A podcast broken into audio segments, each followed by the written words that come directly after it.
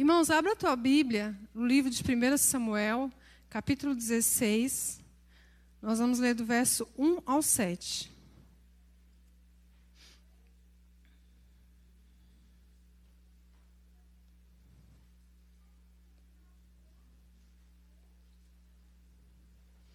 Amém? Todos encontraram? Obrigada. Diz assim: Disse o Senhor a Samuel: Até quando terás pena de Saul, havendo o eu rejeitado, para que não reine sobre Israel? Enche um chifre de azeite e vem. Enviar-te-ei Jessé belemita, porque dentre os seus filhos me provi de um rei. Disse Samuel: Como irei eu? Pois Saul o saberá e me matará. Então disse o Senhor: Toma contigo um novilho e dize: Vim para sacrificar ao Senhor, e convidarás Jessé para o sacrifício, e eu te mostrarei o que hás de fazer. Ungir-me-ás a quem eu te designar. Fez, pois, Samuel o que dissera o Senhor e veio a Belém. Saíram-lhe ao encontro os anciões da cidade, tremendo, e perguntaram: É de paz a tua vinda? Respondeu ele: É de paz. Vim sacrificar ao Senhor. Santificai-vos e vinde comigo ao sacrifício. Santificou ele a Jessé e os seus filhos e os convidou para o sacrifício. Sucedeu que, entrando eles, viu Eliabe e disse consigo: Certamente está perante o Senhor o seu ungido. Porém, o Senhor disse a Samuel: Não atentes para a sua aparência nem para a sua altura, porque o rejeitei.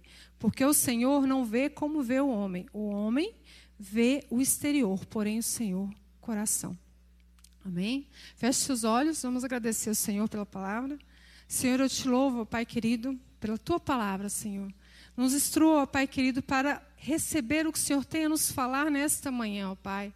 Senhor, nós abrimos nosso coração. Espírito Santo nos direciona, ó Pai, para tudo que o Senhor quer nos tratar, ó Deus querido, tudo que o Senhor quer nos ensinar, ó Pai, a respeito, ó Deus querido, dos teus princípios, ó Pai querido, de obediência, de perdão, ó Pai querido, de reconhecer os nossos erros, ó Pai.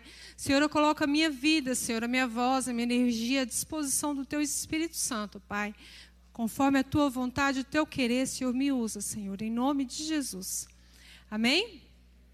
Irmãos, esse texto aqui que nós acabamos de ler em 1 Samuel, quando nós lemos a Bíblia, nós vemos várias pessoas que começaram muito bem. Começaram de forma extraordinária, que Deus chamou, teve um chamado desde o ventre da mãe, que Deus escolheu para começar e designar a fazer a obra do Senhor, porém terminaram muito mal. Né? Nós temos alguns exemplos que são clássicos na palavra do Senhor. Quem? Gideão, Gideão começou de uma maneira muito maravilhosa, mas no final da vida dele, um dos seus filhos matou todos os outros. Né? Então, no final da vida dele foi um fracasso. Sansão, até o Salomão, filho de Saul, também fraquejou e não terminou muito bem. E o, essa palavra, irmãos, é o que é o seguinte: nós devemos refletir nos, na nossa jornada. Eu quero que você pense comigo nessa manhã como tem sido a nossa caminhada com Jesus e como que nós devemos fazer diante das dificuldades e diante dos problemas, para que a gente não fraqueje e a gente não fracasse no final da nossa jornada. E para isso, eu escolhi aqui dois personagens da palavra de Deus que iniciaram muito bem. Os dois, ambos começaram muito bem. Porém, um se perdeu no meio do caminho e o outro foi vitorioso. Conseguiu se levantar das suas quedas e conseguiu encerrar bem a sua jornada. Então nós vamos fazer um paralelo hoje com a vida de Saul e a vida de Davi. Por que, que nós vamos fazer isso? Porque a Bíblia nos dá a base para isso. Lá no, no, Evangelho de João, capítulo 5, verso 39, Jesus nos diz o seguinte: Examinai as Escrituras, porque julgais ter nelas a vida eterna, e são elas mesmas que testificam de mim. Então a Bíblia manda a gente examinar, analisar o que está escrito aqui e aplicar na nossa vida. Então, a vida de Saul e a vida de Davi, tanto os erros como os acertos, são exemplos que a gente tem que se basear, que a gente tem que extrair e aplicar na nossa vida. Então, a gente começa ali o livro de Samuel, logo no capítulo 9. Ele começa a contar um pouco da história e da trajetória de Saul. Como que Deus o chamou, como que Deus o escolheu como rei, o primeiro rei de Israel. né? Ele foi eleito, escolhido por Deus como o primeiro rei de Israel. Então ele começou muito bem. Quando nós vamos a pesquisar, a raiz hebraica do nome Saul significa pedido a Deus. Então ele foi pedido a Deus. Né? Após o povo de Israel ter pedido um rei, né, o povo pede um rei para lutar as suas batalhas, para lutar e representar eles, como as, nações em volta de Israel tinham um rei, eles também queriam um rei. Então Deus concede o desejo do povo. Ok, eu vou designar um rei para estar sobre vocês, para lutar as guerras de vocês, que é isso que o povo queria. O povo queria um rei que lutasse as suas guerras. Então, Saul foi escolhido pelo próprio Deus. E logo no começo da vida e da trajetória de Saul, nós vemos que ele tem uma atitude de humildade. Isso está relatado no livro de Samuel, capítulo 9, verso 21. Ele reconhece que ele é o menor das tribos de Israel, ele é da tribo de Benjamim. Então ele nem se acha digno de ser, de ser eleito como rei para representar aquela nação. Né? Ele, ele faz parte de uma tribo que quase foi exterminada há um tempo atrás. A gente lê lá no livro de Juízes, capítulo 20 e 21, a tribo de Benjamim quase foi exterminada, quase deixou de existir. Então, ele reconhece que ele era pequeno e não era digno de ser escolhido por Deus para representar uma nação. Isso a gente continua lendo, né? O livro de 1 Samuel, lá no capítulo 10, 22, 23. Além de ser humilde, ele era tímido. Quando, durante a assembleia, diante do povo, Deus indica ele ali para ser o rei diante do sacerdote, do, do povo, ele se esconde entre as bagagens. Ele se sentia tão indigno e tão pequeno que ele foi se esconder. E ele era alto, né? A Bíblia fala que ele sobressaía do ombro para cima como a pessoa mais alta de Israel. Ele tinha uma bela aparência. Mesmo assim, ele não se julgava digno. Ele era extremamente humilde.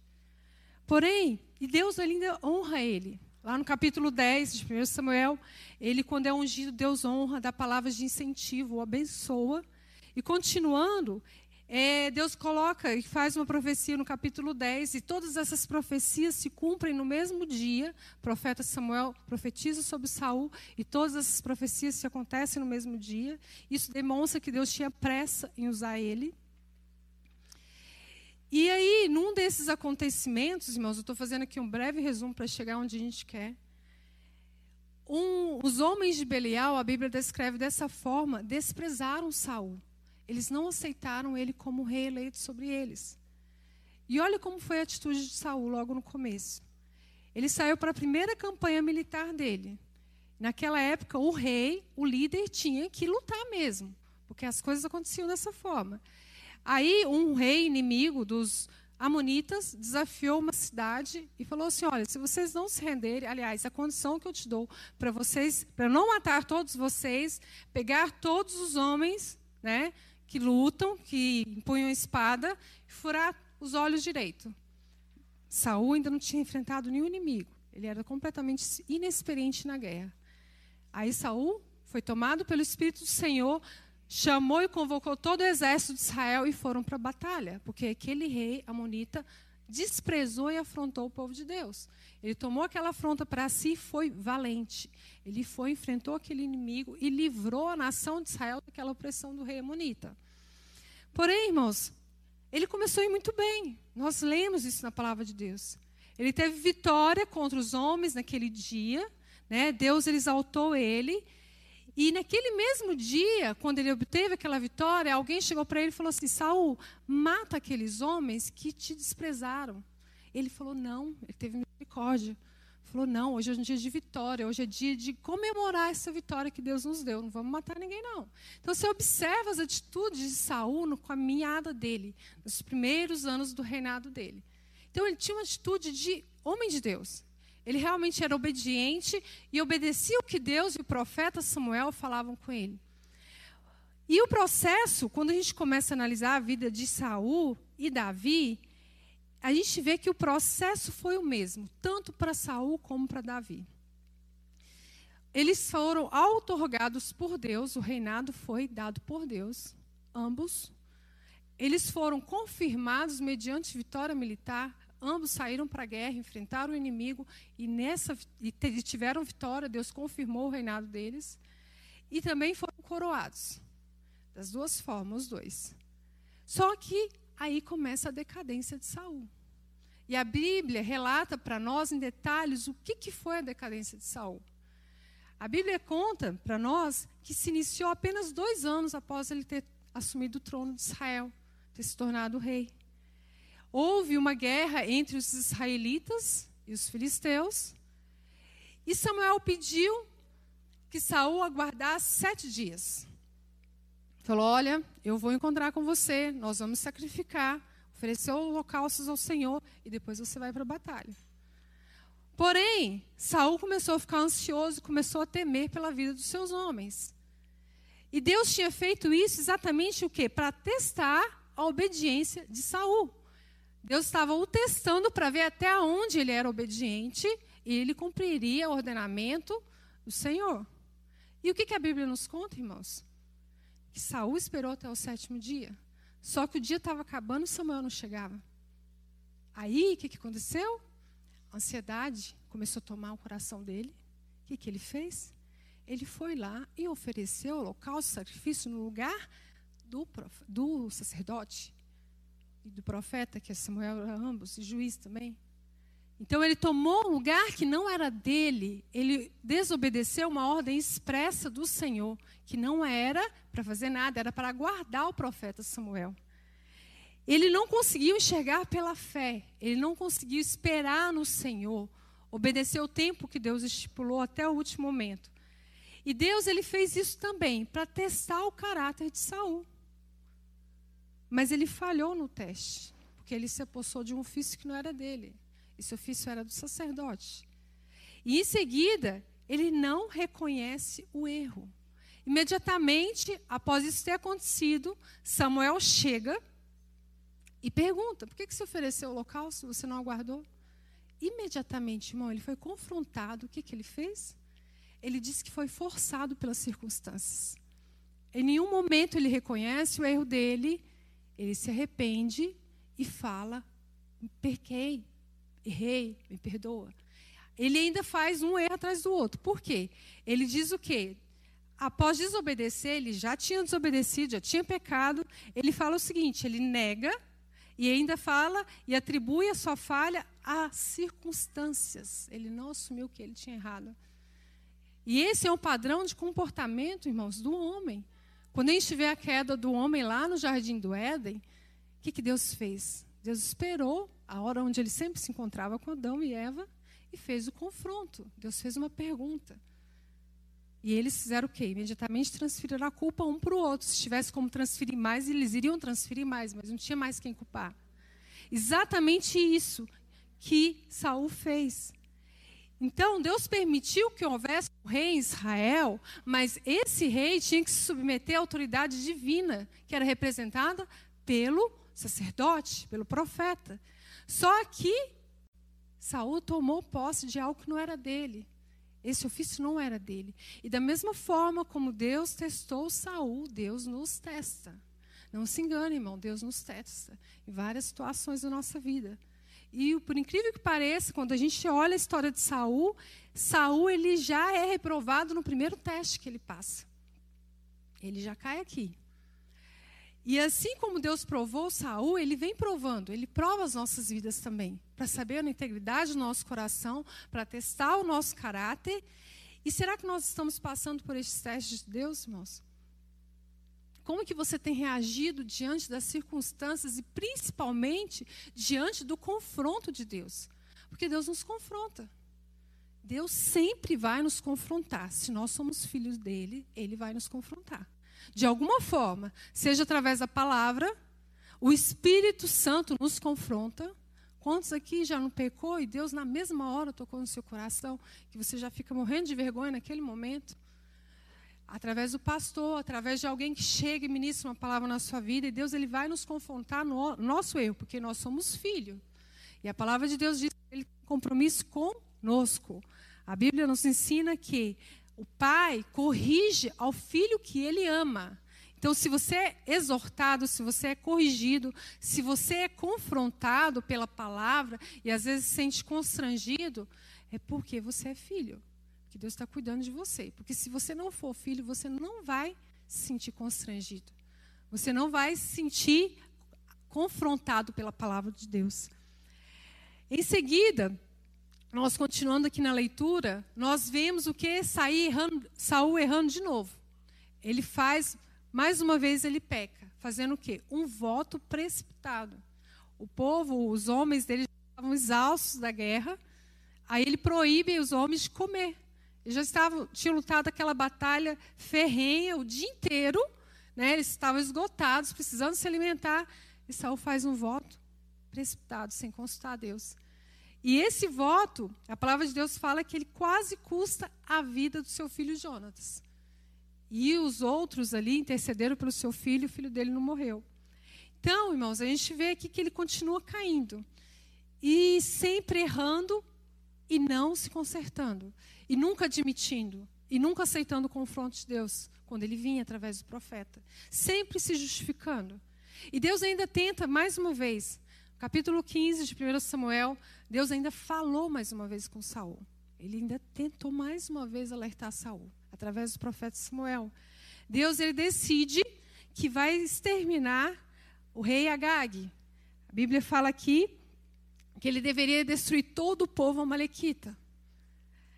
Aí, o que, que acontece? Saul sai, vai enfrentar Agag, povo amalequita, e ele toma uma decisão, por vontade própria, em desobedecer vou fazer do meu jeito. Vou poupar o rei Agag e o melhor do que eu considero por animais. Para oferecer ainda, ele justifica, vou oferecer sacrifícios ao Senhor com os animais. Aí Deus vem mais uma vez, irmãos. Deus sempre nos dá a chance. Você pode errar, você pode pecar, mas Deus ele vai sempre te dar mais uma oportunidade. Só que depois vem a justiça. Aí, o que, que acontece? O profeta Samuel foi lá e confrontou Saul mais uma vez. E saiu mais uma vez, inventou desculpas. Transferiu a culpa, né? Ah, mas eu trouxe o melhor dos animais para oferecer sacrifícios ao Senhor. E é onde nós vemos qual foi a resposta que Saul deu a ele. Está lá no livro de 1 Samuel 15, verso 22 ao 23. Deixa eu beber uma água aqui.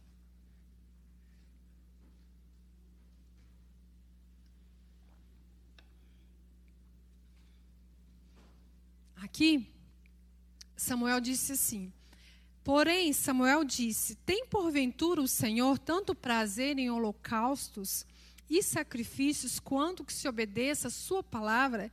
Eis que o obedecer é melhor do que o sacrificar, e o atender melhor do que a gordura de carneiros, porque a rebelião é como pecado de feitiçaria, e a obstinação é como a idolatria e culto a ídolos do lar visto que rejeitaste a palavra do Senhor, ele também te rejeitou a ti para que não sejas rei. Aqui Deus rejeitou definitivamente Saul como rei. Ele ainda deu mais uma chance, só que Saul insistia em não reconhecer o seu pecado. Ele insistia em transferir a culpa. Ele insistia em não confessar diante de Deus. E esses versículos, irmãos, falam uma verdade essencial no Evangelho em servir a Deus. De qual ela? Que Deus quer obediência de coração. E quando a gente fala na palavra coração, a gente está falando o quê? De disposição, a intenção sincera, que Deus conhece o nosso coração. Ele quer saber o seu desejo, sua vontade, sua disponibilidade de obedecer por amor. E é disso que Saul não tinha. E é isso que o Senhor confronta Saul aqui. Rebelião é oposição à autoridade o rebelde ele tem um compromisso ou o dever de obedecer a autoridade, mas decide desobedecer. Você conhece a palavra, sabe o que tem que fazer, sabe que Deus exige obediência integral, não parcial. Deus quer você por inteiro, não quer só metade da tua vida. Deus quer que submeter a sua vida a todas as áreas da sua vida a Ele. Mas você fala assim: não, Senhor, se eu cuido do, do meu casamento e das minhas finanças, cuido eu. Né? Eu dou o dízimo se eu quero, eu levo a oferta. Se eu sentir vontade, agora do meu casamento eu preciso que o Senhor entre lá e resolva para mim. Então a gente quer o quê? As mãos do Senhor, né? Me dê as bênçãos, mas a obediência eu não, não quero, eu não quero compromisso integral. E é isso que Saul queria. Ele queria a honra, a posição, ali o rei, a autoridade de Israel, mas ele não queria obedecer integralmente. obstinação, afeição excessiva às próprias convicções, ideias e pensamentos. A pessoa é tão convicta daquilo que ela crê, do que ela acredita, que ela não aceita nada contrário àquilo que ela pensa. Tem uma, uma obsessão por aquilo que ela crê. Não tem como a pessoa ser confrontada. Por quê? O Rubens aqui essa semana ministrou, essa semana, o que, que ele falou? A respeito do caráter que Deus, ele exige de nós, ele espera que nós tenhamos um caráter irrepreensível diante dele. Mas como nós vamos ter um caráter irrepreensível diante do Senhor se nós não aceitamos ser tratados no nosso caráter? Nós precisamos ter um caráter transformado. E a maneira que Deus usa de transformar nosso caráter é nos confrontando e nós temos que aceitar essa repreensão e aceitar as nossas falhas e reconhecer elas diante de Deus. Irmãos, eu costumo falar que reconhecer, eu costumo falar isso muito no curso CRAL, nos nossos encontros, é mais da metade do caminho. Porque quando você reconhece que você tem uma limitação, que você tem uma dificuldade em alguma área da sua vida, que você falha em algum sentido, isso é mais da metade do caminho. Porque aí Deus já viu a disposição no nosso coração e tem condições dele trabalhar. Agora, quando você é sempre dono da razão, você sempre está certo, como que Deus vai agir? Agora é aquele versículo. Quando estou fraco, é, é, que estou forte. Porque quando você é fraco, você depende mais de Deus. Fala, Senhor, eu não consigo sozinho. Senhor, eu não consigo sozinha. Eu preciso do Senhor. Se eu não me transformar, eu não dou conta. Né? Então, irmãos, o que a Bíblia fala sobre reconhecer? Lá em Provérbios 28, 13. O que encobre as suas transgressões jamais prosperará, mas o que as confessa e deixa alcançará misericórdia. Então, se a gente esconde, se a gente não confessa diante de Deus e não reconhece, como que sua vida vai prosperar? Como o Senhor vai poder entrar e agir nessa área da sua vida? Mas quando você confessa, deixa, abandona, Deus tem como entrar e abençoar. Aí Deus transforma essa área na sua vida. E mudança de caráter passa pela nossa decisão e a nossa vontade. Nós temos que entender que Deus, ele não violenta a nossa vontade. Ele nunca, jamais vai violentar a nossa vontade. Quem faz isso é Satanás. Satanás é uma brecha desse tamanho, igual um rato. Ele entra, passa direto. Dá uma brecha para você ver se ele brinca em serviço. Deus não. O Espírito Santo, ele é cavalheiro. Lá em Apocalipse 3:20 diz: Eis que estou à porta e bato. Se alguém ouvir a minha voz e abrir a porta, entrarei, cearei com ele e ele comigo. Então o Espírito Santo ele vai te convencer. Ele vai falar ao seu coração, ele vai usar os mensageiros dele. Ele vai nos convencer e tratar no nosso coração e mostrar o nosso erro. Eu costumo dizer, irmãos, que é como se fosse assim. Sabe aquele quartinho da bagunça? tem na sua casa, ou aquele cômodo muito bagunçado, o Espírito Santo ele vem, ele joga um holofote em cima, não acende uma luz, ele joga um holofote. Ele mostra os mínimos detalhes da sujeira. Só que aí, o que, que acontece? Ele não vai fazer a faxina para você. Quem tem que fazer é eu e você. Ele vai te mostrar o que você tem que fazer. Ó, oh, você vai lá e pega a vassoura e varre tudo. Agora você pega um balde, joga água com sabão e esfrega. Depois você pega o rodo e puxa. Depois você vem com pano e seca. A faxina quem faz é você.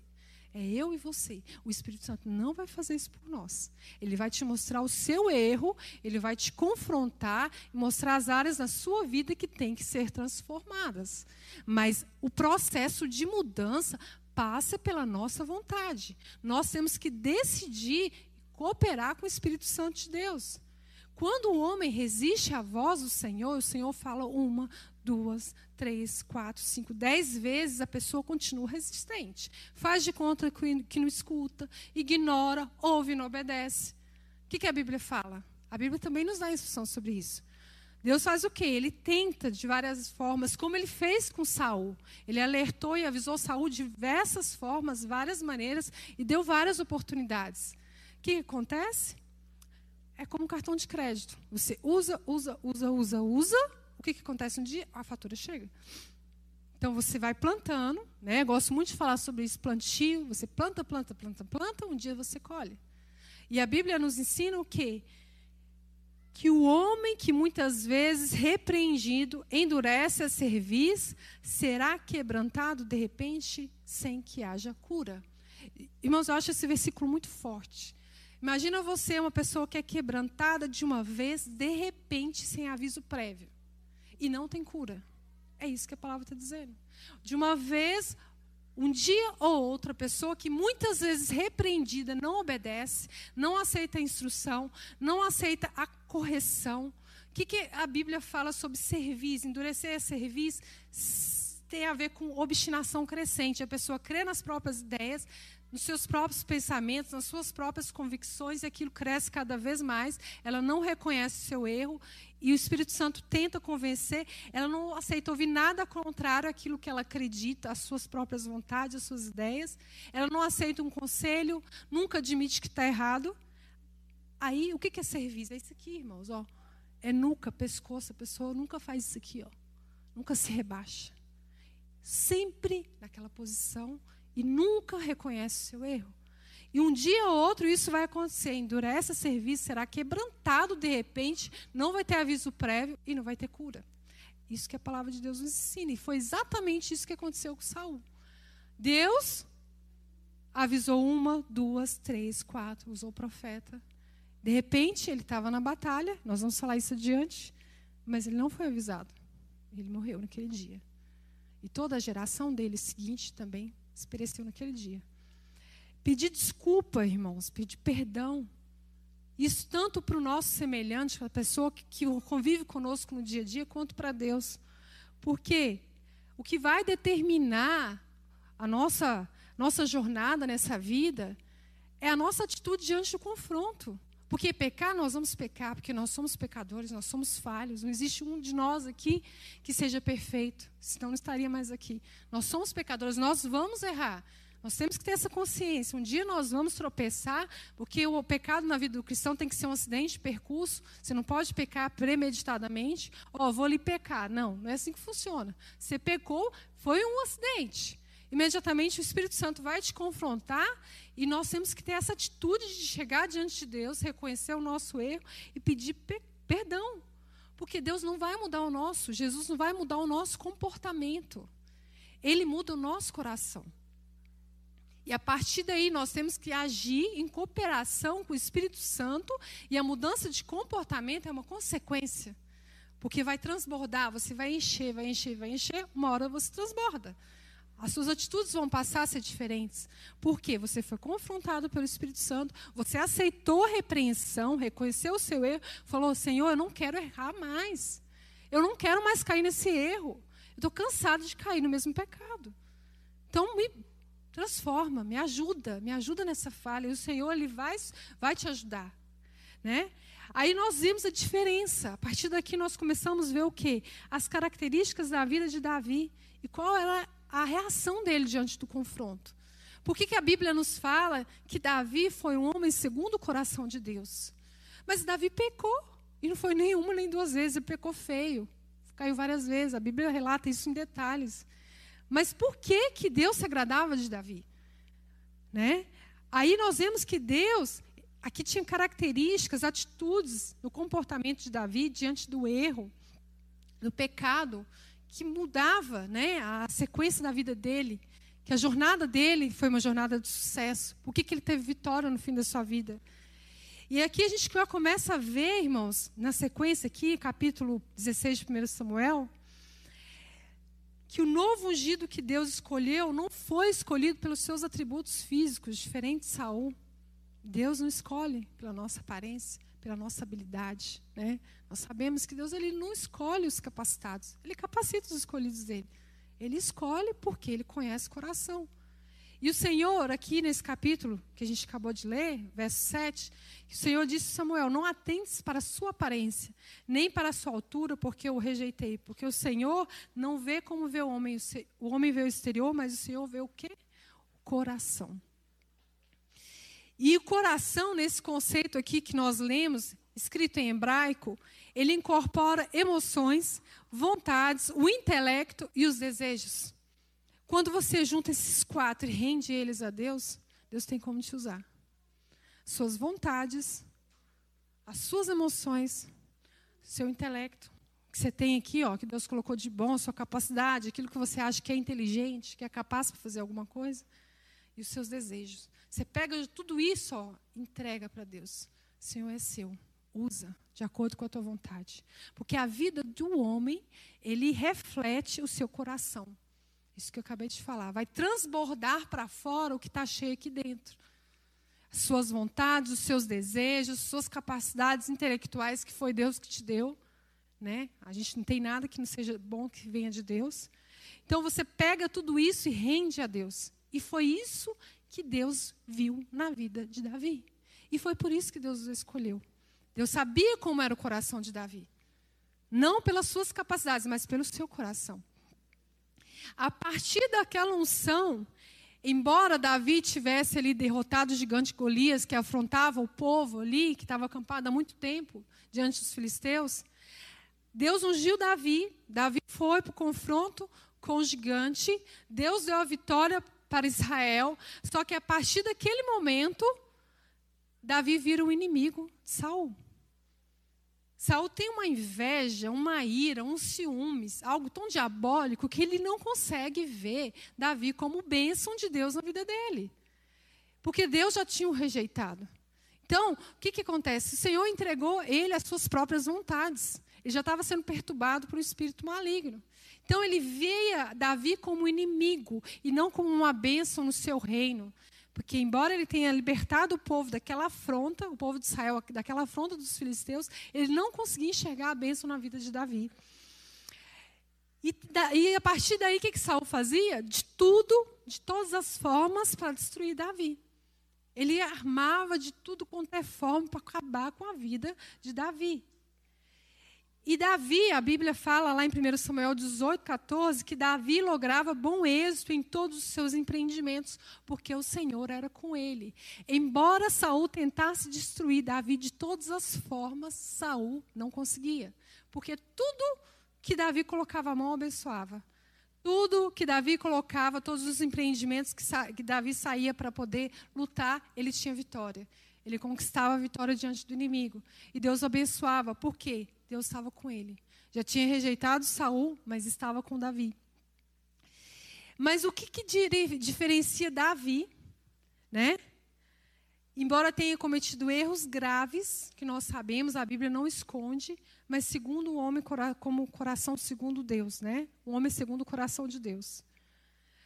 Davi, irmãos, embora ele tenha pecado de várias maneiras ao longo da sua vida, ele era fiel a Deus. O pecado não era um padrão que moldava a sua vida. Então ele não se deixava levar pelo pecado. Ele reconhecia imediatamente. Exemplos aqui de Davi diante do confronto. Como que Davi reagia quando ele era confrontado pelo seu erro, seu pecado? Aqui em 1 Samuel, capítulo 21 mesmo, não vou ler para a gente ganhar tempo. Davi, ele fugindo de Saul, da perseguição de Saul, porque Saul queria matar e destruir ele a todo custo. O que, que ele fez? Ele foi se esconder junto com, os, com o sacerdote Aimeleque. Chegou lá, o sacerdote falou: Mas o que, que você vem fazer aqui, Davi? Né? Ele não estou numa campanha. E Davi mente descaradamente para Imeleque. Ele estava fugindo de Saul, inclusive não tinha arma nenhuma. Lá Imeleque deu a espada do Golias que estava guardada lá. E Davi segue seu rumo, vai embora. Saul descobriu que Davi tinha ido até Imeleque e foi lá e matou todos os sacerdotes. 85 ao todo. Fez uma carnificina. Davi, Davi Saul já estava longe de Deus há muito tempo. Não tinha um pingo de compaixão, não tinha respeito mais. O que, que aconteceu, irmãos? Em seguida, mais tarde, Aqui mesmo, capítulo 22 de 1 Samuel, Davi reconhece que foi a causa da morte daqueles sacerdotes. Ele reconhece a sua mentira. Porque escapou um sacerdote apenas e foi encontrar com Davi. E lá ele contou o que Saul tinha feito, mandado matar todos os sacerdotes. Escapou ele apenas. Aí o que, que Davi fala? 1 Samuel 22, 22. Então Davi disse a Abiatar: Bem sabia eu naquele dia que, estando ali Doeg, o Edomita, não deixaria de dizer a Saul: Fui a causa da morte de todas as pessoas da casa de teu pai. Davi, irmãos, tinha essa característica, ele reconhecia, ele não transferia culpa. Foi eu que errei, eu que causei a morte de todos aqueles sacerdotes. Ele reconhecia quando ele errava. 1 Samuel 23, 10 também conta a história que ele fugiu para Keila. Ele vivia fugindo de Saul. Saul queria matar ele de qualquer forma. E ele fugiu para Keila, uma cidade ali em Israel. E aqui ele defendeu aquela cidade contra o ataque dos filisteus. Só que em seguida Saul ficou sabendo que ele estava escondido lá.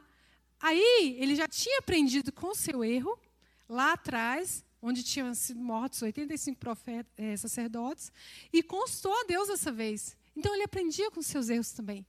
Aí ele falou: Senhor, os homens dessa cidade que eu livrei, a cidade de Keila, vão me entregar para Saul? Aí o Senhor falou: vão. Aí ele, ó, mais que depressa, fugiu de novo. Então, ele já tinha reconhecido o erro na primeira queda dele lá atrás, onde custou a vida de muita gente. O que, que ele falou? Não, peraí, não vou causar mais dano, vou consultar a Deus antes. Aqui, ele evitou mais problemas. Ele fugiu antes que Saul encontrasse ele, porque ele descobriu que Deus revelou a ele que aqueles homens daquela cidade iriam trair ele. Muito embora ele tivesse ajudado eles, tivesse libertado eles de uma opressão. E quando nós falamos, irmãos, dos pecados de Davi, logo vem à nossa mente o que é mais conhecido, que foi o adultério dele com Betseba. E não apenas o adultério, o adultério e em seguida o homicídio, porque ele manda matar o marido da mulher, Urias, né? E quando ele peca, a princípio ele fica despreocupado. Porque ele já estava ali numa posição onde o reino dele já estava estabilizado, ele já tinha tido muitas vitórias naquelas guerras que ele teve. Então ele já estava tranquilo. O que, que ele fez? Ele ficou tranquilo. Ele não reconheceu o seu erro de imediato. Mas aí Deus manda o profeta Natan confrontar ele. E o mais interessante que nós vemos nesse relato na Bíblia é a forma como o profeta confronta Davi. O profeta chega e conta uma história, né, que nós sabemos como foi essa história, de um homem muito rico, que tinha muitos animais, e recebeu um, uma visita em casa. E em vez de ele pegar um dos seus animais e oferecer né, como um banquete para aquelas visitas, o que, que ele fez? Ele foi lá na casa do homem pobre e pegou o único animal que aquele homem tinha e deu como banquete. Davi ficou irado, revoltado, fala: Não. Aí o senso de justiça dele reaparece, né?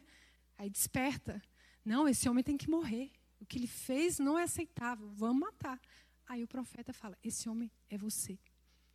Imediatamente, irmãos, Davi reconhece o erro dele. Ele fala: Senhor, pequei, sou digno de morte. Ele em um momento foi falar assim: não, mas Betseba estava lá passeando na varanda, nua, e eu vi ela. Não, a culpa foi minha, eu errei, eu dei espaço para o pecado entrar no meu coração e eu fiz o que não deveria fazer. E depois eu ainda articulei a morte do marido dela. Em nenhum momento, irmãos, ele começa a transferir responsabilidades e culpas. Ele fala que o erro foi dele. E é isso que Deus faz e perdoa Davi. Porque ele falou assim: você pecou através do profeta. Você pecou, mas você não vai morrer. Porém, vêm as consequências. Deus ele perdoa, irmãos, mas a conta chega. Um dia a conta chega. Ele confessou o seu pecado, se arrependeu profundamente. Na sua infinita misericórdia, Deus perdoou ele. Deu mais uma chance para ele, porque ele reconheceu não significa que o perdão de Deus dá imunidade às consequências do pecado. Da mesma forma, a nossa vida. Nós reconhecemos, sim, mas o pecado tem consequência. Porque Davi aceitou a correção divina naquele momento para ele. Ele se humilhou debaixo das mãos de Deus, confessou o seu pecado e buscou a restauração, e Deus o restaurou. A Bíblia fala que Deus o restaurou. Mesmo assim, ele teve que lidar com os efeitos do seu erro. E as consequências foram catastróficas. Se a gente continua lendo a Bíblia, nós vemos o quê? Que não atingiu só a sua vida. De imediato, ele já perdeu seu filho. O filho daquela relação com Betseba. Em seguida, um filho foi contra o outro. A ponto de chegar um filho tomar o reino dele. Ele teve que fugir. Por fim, irmãos, as consequências foi sobre a nação de Israel Olha a extensão das consequências do pecado. Aí muitas vezes nós pecamos e achamos que fica aqui, ó, só na gente. Não. Atinge filho, atinge pai, atinge mãe, atinge a família, atinge a próxima geração. E foi isso que aconteceu com Davi. Porém, ele reconheceu, ele confessou o que ele tinha feito e Deus o perdoou.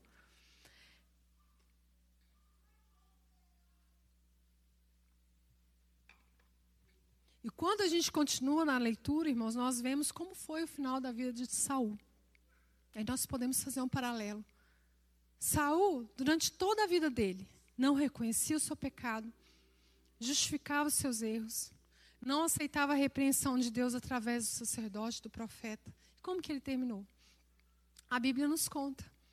A Bíblia fala em 1 Crônicas 10 como morreu Saul. Ele morreu em batalha. Ele saiu para uma campanha militar contra os filisteus. A batalha foi ficando ferrenha, foi apertando. Os filisteus estavam conquistando a vitória sobre eles. Ele ficou apertado. Ele foi atingido por uma flecha. E ele não quis ser morto por um filisteu. Ele falou para o seu escudeiro: Me mata. O escudeiro falou: Não, não vou te matar, meu rei. O que, que ele fez? Ele se jogou em cima da espada. Ou seja, se suicidou. E no mesmo dia que Saul morreu, os três filhos dele morreram, na mesma batalha. Isso, irmãos, mostra para a gente o quê? Que não teve continuidade, a história dele acabou aqui, parou. Os filhos dele sofreram as consequências dos erros dele, da obstinação dele, da falta de reconhecer o perdão, assim como ele. E Davi, irmãos? Davi errou, pecou, pecou muito, errou muitas vezes. A Bíblia mostra isso. A Bíblia não esconde os pecados. A Bíblia deixa para nós exatamente examinar as Escrituras e ver que os homens os, os homens que Deus escolheu, eles eram tão falhos quanto nós. Mas aqui deixa exemplos claros para nós de que assim como eles se arrependeram, confessaram os seus pecados, nós também temos que fazer o mesmo. E Davi, como que encerrou a jornada dele? Como encerrou a carreira dele? A Bíblia também nos conta, em 1 Reis, capítulo 2, que Davi se, a, se apercebeu, ele percebeu que os dias da sua morte se aproximavam. Gente, olha o carinho que Deus tem com quem Ele ama. Deus avisa antes. Deus avisou Davi que os dias dele estavam acabando nessa terra, que ele ia recolher ele. O que, que ele fez? Chamou seu filho Salomão, vem cá, filho, você vai me suceder no trono? Então, você vai fazer isso, isso e isso. Quando eu morrer, você vai matar fulano, matar ciclano, todos os meus inimigos que eu não consegui acabar com ele em vida, você vai terminar de fazer o serviço para mim. Vai ser assim, assim, assim assado. E foi isso que Davi fez. Ele deu instrução para quem iria suceder ele no trono. A próxima geração. Ia ter continuidade o reinado dele. Deus estabeleceu o reino dele. O reino de Davi continuou através do seu filho, do seu, do seu sucessor. E a Bíblia diz que Davi morreu em paz. Ele não morreu numa batalha, numa guerra igual Saul. Ele morreu em paz. E o seu filho reinou em seu lugar. Então, irmãos, as decisões que nós tomamos na nossa vida determinam a forma como nós vamos terminar. Imagina você poder plantar aqui nessa vida toda, para você chegar nos últimos dias da sua vida e Deus te dar uma morte tranquila?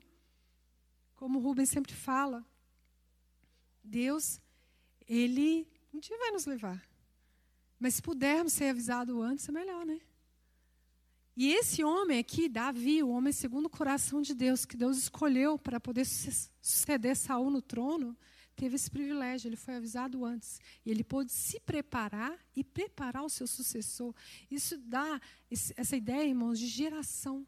Nosso Deus é um Deus geracional, ele se preocupa com a próxima geração. E foi isso que Deus fez. Deus preparou Davi para poder o levar embora. Essas foram as consequências de uma vida de uma pessoa que reconhecia os seus erros, seus pecados, confessava e se humilhava diante de Deus. E excelência, irmãos, quero encerrar aqui, já estou quase encerrando. Em servir a Deus passa pelos detalhes. O que, que nós aprendemos de lição com Davi? Que geralmente nós nos perdemos é onde? Nos detalhes. Geralmente os homens aqui do Velho Testamento, onde nós lemos a, a vida, a história da vida deles, como Sansão, Gideão, Eles se perderam logo após uma grande vitória, uma grande, grande conquista. Saul se perdeu ali nos pequenos detalhes. E aonde a gente erra é nos detalhes. É geralmente em o quê? Ser negligente em alguma área na nossa vida. Deixar de ler a Bíblia e orar, essa é uma luta constante, diária. Você acha que todo dia eu acordo com vontade de ler a Bíblia, irmãos? Você acorda todo dia com vontade de ler a Bíblia? Nossa, não vejo a hora, vou acordar, já vou pegar minha Bíblia, já vou ler uns dez capítulos. Não. É a sua carne gritando. Eu quero tomar meu café primeiro, eu quero fazer isso, fazer aquilo, vou abrir meu celular, vou ver as notícias do dia. Não. Nós temos que submeter a nossa carne à vontade do Espírito Santo. Todo dia nós acordamos com vontade de orar? Ajoelhar lá no beirado da nossa cama, começar o dia orando? Mas é nesses detalhes que a gente se perde. Deixar de ler a Bíblia, deixar de orar, deixar de vigiar, deixar de ser constante nas coisas que Deus te confiou a fazer. Irmãos, se Deus te deu uma tarefa, que seja ela desse tamanho, seja constante. Seja constante. Não se perca nesses detalhes. Deixar de perdoar. Esse é uma cilada muito grande. Quantos têm caído nessa cilada de não perdoar? Irmãos, é difícil. É. Não é fácil. Jesus nunca falou que seria fácil. Costumo dizer que o quê? Quando você não perdoa, você carrega aquela pessoa com você. O significado de perdão é deixar ir, abrir mão. E muitas vezes o que, que nós vemos? As pessoas elas disputam por estarem certas. Mas a questão aqui não é essa, quem está certo ou quem está errado. É você perdoar. Jesus deixou escrito lá para nós 70 vezes 7 ao dia. Significa que não tem limite. Tem que perdoar. É, não é opcional. A pastora Vânia falou sobre isso ontem, né, Rubens? Eu não ouvi a mensagem, mas falou sobre perdão. É você perdoar indiferente de quem te ofendeu. Não se perca nesses detalhes. Se é difícil, irmão, perdoar, olhe para Jesus. Olhe para o nosso mestre. Quem foi a pessoa que viveu nessa terra que mais perdoou, que mais tinha razão, estava lá diante do, julgamento? Jesus não respondeu uma palavra. Muito pelo contrário, o que, que ele falou? Pai, perdoa, porque eles não sabem o que estão fazendo. Então, Jesus nos dá exemplo de sobra para nós perdoarmos. Quando você tiver certo, você tiver com a razão e tiver com perdoar, opte pelo perdão. E coloque as suas razões diante de Deus. Senhor, eu estou certo, eu estou com a razão, mas eu vou perdoar. Não porque eu quero, mas porque o Senhor ordenou na tua palavra. Não se perca, irmãos, não se perca no seu caminho, na sua jornada, por causa de falta de perdão. A falta de perdão leva muitas pessoas para o inferno, não se engane. Não, não se engane achando que Deus vai te perdoar se você não perdoar o seu próximo. Perdoe, independente das circunstâncias, independente da situação, deixe Deus gerar esse perdão aí dentro de você. Abra a sua boca, dê o primeiro passo, fala: Senhor, eu não consigo perdoar, me ajude. Não é fácil, mas eu sei que eu devo perdoar.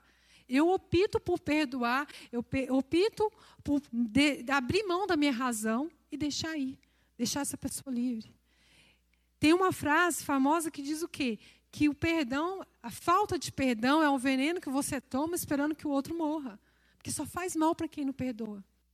A pessoa fica remoendo aquilo, fica revivendo o passado, e aquilo vai consumindo e vai acabando com a vida da pessoa porque ela não libera o perdão.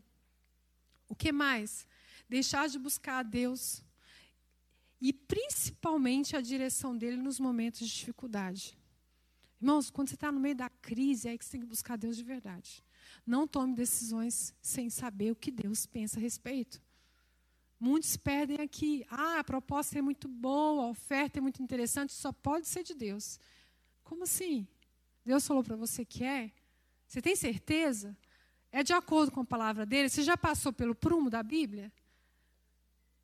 Já viu se se encaixa com a Bíblia? O que você a proposta que você teve, que é boa demais, cabe aqui dentro? Ah, então vai sem medo, meu irmão. Mas se está contra a palavra de Deus, não tem como ser de Deus. Porque Deus, ele não, ele não vai contra a sua palavra. Se a proposta é muito boa, se a decisão é muito boa, vá em frente. Mas se não for, abra mão. Consulte a Deus nos momentos de decisões. nos momentos de crise, de dificuldade. E por fim, você não aceitar a repreensão. É nisso que as pessoas perdem. Aceite a repreensão. Assuma o seu erro. Reconheça. Mas reconheça na hora, irmãos. Não deixe o problema ficar velho, não. Quanto mais velho, mais difícil é. Aquilo vai tomando profundidade, vai criando raiz na nossa vida. Reconhece diante de Deus. E eu sempre digo, tá difícil, peça ao Espírito Santo te lembrar qual é o erro, onde foi lá, onde você caiu, onde isso começou na sua vida. Que Deus, ele vai te libertar daquilo e vai trazer a memória e vai te transformar. E assim como Davi, irmãos, a Bíblia nos dá exemplos de homens e mulheres de Deus que foram irrepreensíveis no seu caráter, na sua jornada e, e aceitaram a palavra de Deus até o final. Nós temos o exemplo na época dos juízes, tempo escuro, onde o rei Israel, a Bíblia fala que cada um fazia o que achava melhor e achava certo. Ana, mãe de Samuel, Ruth, foram irrepreensíveis diante de Deus, exemplos que a gente tem para aplicar na nossa vida. Escravos, homens levados para serem vendidos como escravo, Daniel. Daniel não, foi levado para a Babilônia como escravo. José, vendido como escravo, foram irrepreensíveis e terminaram bem até o fim das suas vidas. Se foi possível para eles, por que, que não é para nós? É possível, irmãos. Basta a gente tomar uma decisão e aceitar a repreensão de Deus e viver de acordo com os padrões dele nas nossas vidas. Compensa servir a Deus e ser fiel a Ele até o fim. Para encerrar, irmãos, nós devemos examinar a Bíblia, a palavra de Deus, para ver se há em nós algum padrão de comportamento ou atitudes que levaram homens e mulheres ao fracasso, que se perderam durante o caminho da jornada da vida e não terminaram bem. Então, vamos examinar a nossa vida, irmãos. A Bíblia fala que nós devemos examinar as nossas vidas, não o próximo. Examine o homem a si mesmo. Nós devemos examinar. Ver se há em você alguma coisa errada, algum padrão de comportamento, alguma atitude que seja falta de perdão, falta de reconhecer o seu erro, onde você caiu, e deixe Deus mudar a sua vida. Deus ele tem pressa em usar a igreja. Nós temos, visto, nós temos vivido momentos difíceis, irmãos. Nós não sabemos, não tem nada certo agora. Nós estamos vivendo um dia de cada vez. Nós estamos vivendo a dependência 100% do Senhor.